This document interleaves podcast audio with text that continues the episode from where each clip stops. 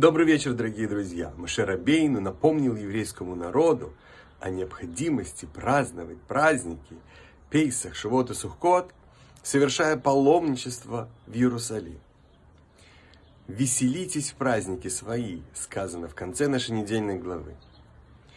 Алтеребе, Раби Шнео Зальман из Ляд, основоположник хасидизма Хаббат, объясняет, что когда мы познаем внутренний смысл праздника, наша жизнь наполняется радостью, и мы празднуем в эти праздники с такой радостью, как будто это наши собственные праздники.